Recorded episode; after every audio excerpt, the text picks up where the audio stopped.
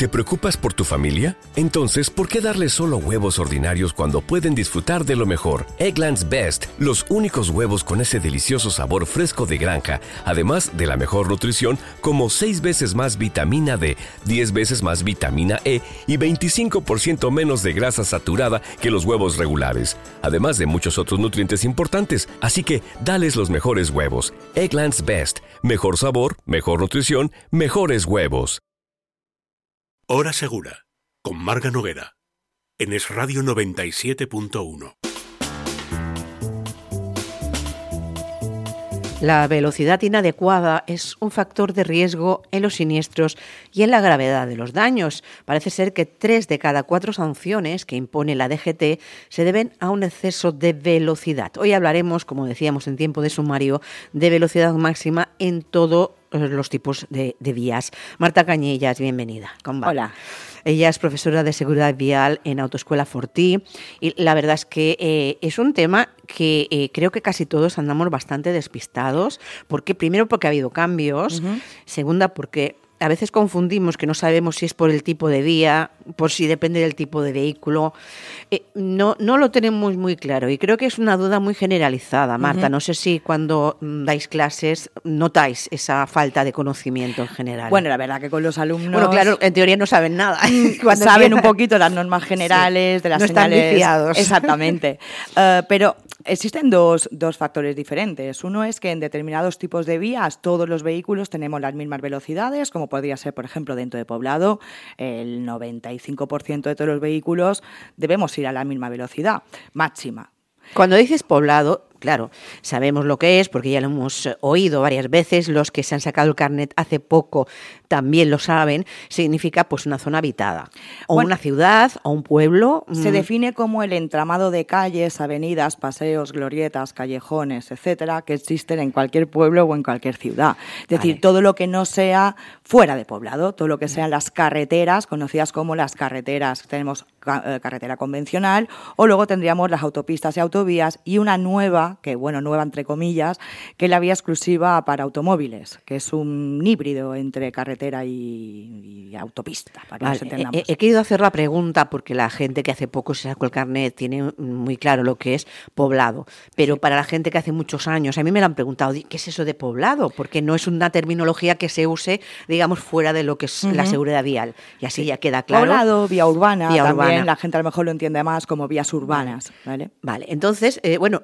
eh, recién recientemente hubo cambios, sí. Eh, porque claro, como decíamos, los accidentes em, graves eh, es eh, por, muchas veces por la velocidad inadecuada. Tres de cada cuatro sanciones es porque va una más no sé si es que tenemos speufschuk, como se dice en la prisa, el mismo tema. O no lo sé. Es siempre lo mismo, la, prisa, la prisa. y accidentes graves y claro, la Dirección General de Tráfico pues quiere, busca formas para reducir los accidentes, sobre todo por esa causa. Sí, por ejemplo, en Poblado ha habido mucha crítica a esa reducción a 30 kilómetros por hora. La ley es cierto que la velocidad máxima genérica, ¿vale? Lo que es la velocidad máxima genérica, la sigue estableciendo en 50 kilómetros por hora.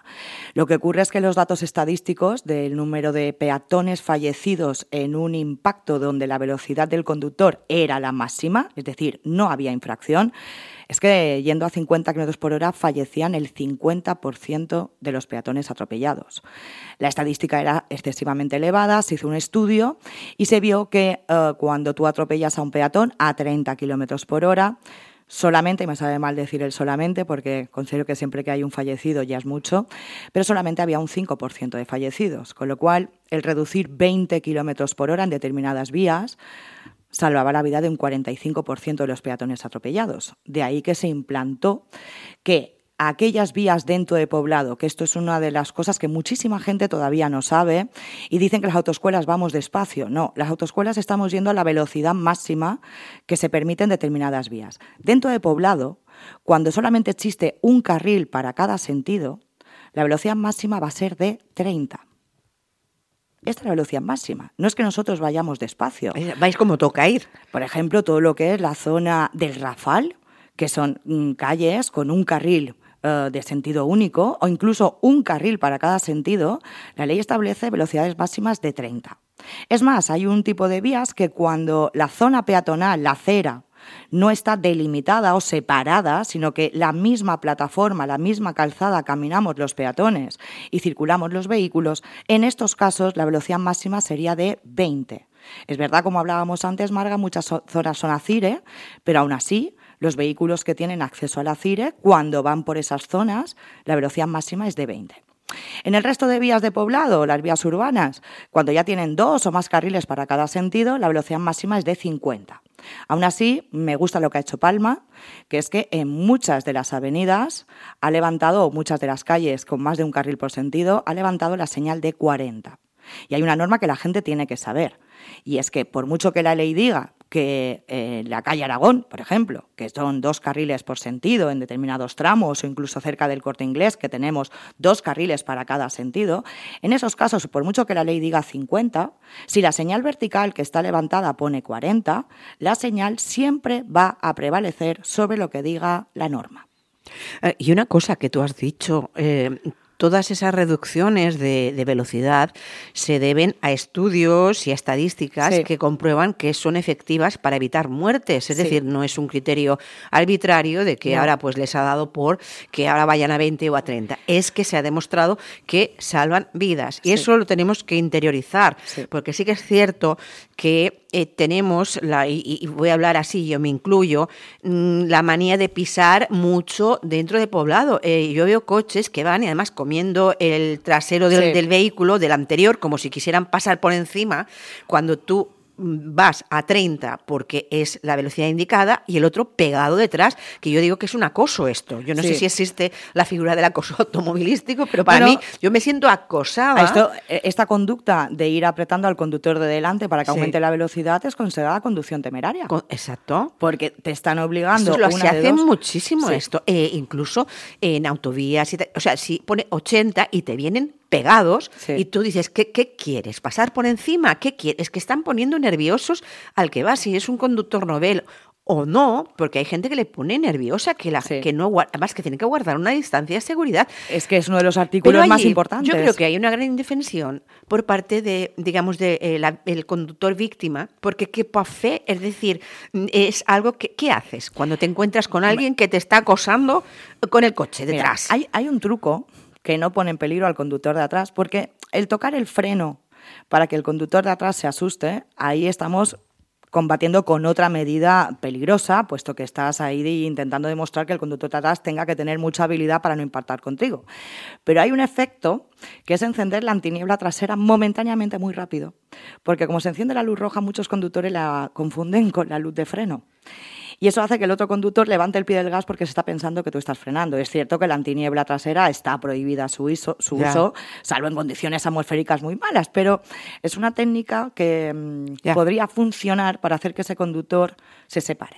Bueno, volvamos al tema. tenemos el 20 eh, máximo en esas zonas en que no hay aceras, por decirlo así claramente. Exactamente, sí, que la misma plataforma. Dicho a lo rápido.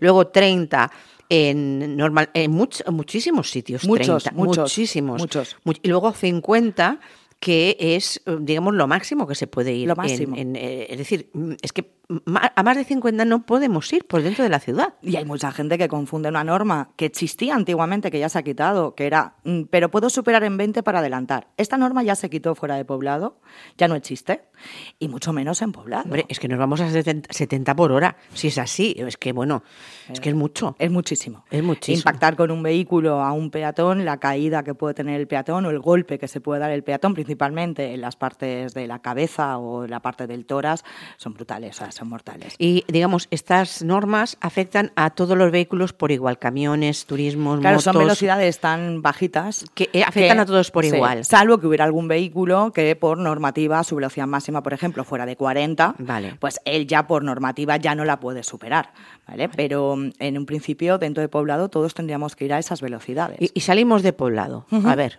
mm, aquí, mm, bueno, eh, nos tenemos que fijar en lo que nos indican lógicamente, pero siempre como máximo a qué velocidad podemos ir. Vale, la, velocidad máxima fuera de poblado en estos momentos ha quedado en 90 kilómetros por hora en lo que son las carreteras convencionales. Carretera de Sawyer, carretera Vaidemosa, carretera del Gaida, carretera de Sineu. Todas estas carreteras ya se quitó los 100 kilómetros por hora, o sea, como norma general, las velocidades son de 90. Lo que ocurre es que hay algunas carreteras que su diseño estaba planteado con la ley anterior, con el reglamento anterior, que eran carreteras de un nivel de construcción buenísimo, donde aquí ahora ya los titulares de la vía, si consideran siempre que tenga dos calzadas, eh, podrían considerar que esa carretera eh, la pueden elevar a 100 kilómetros por hora, que lo que ha pasado, por ejemplo, con la carretera de Manacor. La carretera de Manacor, mucha gente se creía que era una autopista porque tiene medianas o separador central. Es una carretera convencional de un diseño muy bueno, eh, que el riesgo de ir a 90 o a 100 no, está, no hay diferencia, con lo cual, cuando tú en una carretera sí ves la señal de 100, sí podemos elevar esa velocidad a 100, nunca sobrepasándola para adelantar. Pero si tú vas por cualquier carretera convencional y no ves ninguna señal de velocidad máxima, la velocidad máxima es de 90. ¿Sí? Vale, vaya, sí, sí, sí. O sea, es muy fácil. Es muy sí, 90 siempre, salvo cuando me permiten por señal vertical 100 kilómetros por hora. Y luego tenemos la autopista y la autovía.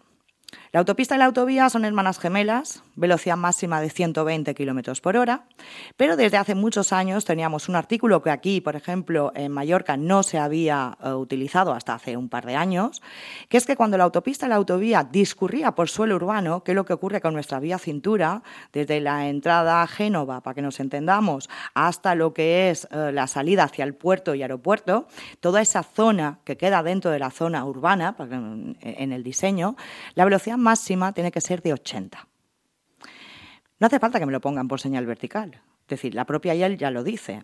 A nosotros nos lo tuvieron que recordar con señales verticales, puesto que cuando entró en vigor la ley, eh, mm, Mallorca se mantuvo con los 120 kilómetros por hora. Para no confundir a los conductores, cuando se empezó a aplicar este artículo, se levantaron las señales de 80 que hoy todavía están. Claro, ahora hay un poco de confusión porque se dijo que a partir de noviembre se podría ir a 100, pero las señales siguen indicando 80. Mientras no haya señal en contra, debemos obedecer las señales que tenemos, que son las señales de 80 kilómetros por hora. Mucha gente no entiende el por qué. Eh, es un motivo de salud. Eh, está, hay viviendas tan cercanas a la autopista que el ir todo el día a 100, 120, nosotros no lo notamos, estás dentro del vehículo con tu música, pero la gente que vive a 30, 40 metros colindantes de la autopista no pueden ni abrir las ventanas de su casa porque es un sonido insoportable. Estaba habiendo problemas de insomnio, había problemas de gente con fatiga, estrés. Entonces, esto fue uno de los motivos y también por la contaminación. Intentar bajar, reducir la contaminación, tanto acústica, como la contaminación medioambiental. Mientras no nos cambien la señal, Marga, a 80 en esos Está claro que todas estas decisiones obedecen a estudios, estadísticas, no son criterios arbitrarios, es decir, eh, aunque a lo mejor no lo entendamos y por qué no puedo, puedo ir a 100. Bueno, pues hay todas esas explicaciones que, has dado que dicen, nos hacen reflexionar, decir, hombre, es que es verdad, hay gente que, que, que ha mirado, ha estudiado y entonces vamos a cumplir esa norma, aunque no nos parezca o no estemos de acuerdo, pero en la que hay. Y un detalle que tenemos que tener en cuenta, que es cuando explico las estadísticas. Nosotros las estadísticas solamente se contemplan el número de muertos fallecidos dentro de los 30 días siguientes al impacto. Con lo cual, si una persona ha sido atropellada y fallece a los dos meses, no figurará como accidente de tráfico. Por tanto, los datos yo creo que todavía son más elevados. Y luego, mm, aunque no fallezcas, puedes quedarte tetrapléjico. Eso es otra de las... Una, es decir, mm, eh, las consecuencias son terribles. Y bueno, eh, nos quedamos con estos datos y sobre todo es sencillo fijarse en la señalización. Exactamente. Es decir, si hay duda, Fitset mira lo que te dice y nos tenemos que basar en, esa, esa, normativa, nos guste o no nos guste. Exactamente. Esto está clarísimo. Marta Cañellas, muchísimas gracias, profesora de Seguridad Vial en Autoescuela Forti. Nos vemos pronto para continuar hablando de este tema tan importante como es la seguridad en nuestras carreteras. Aquí volvemos.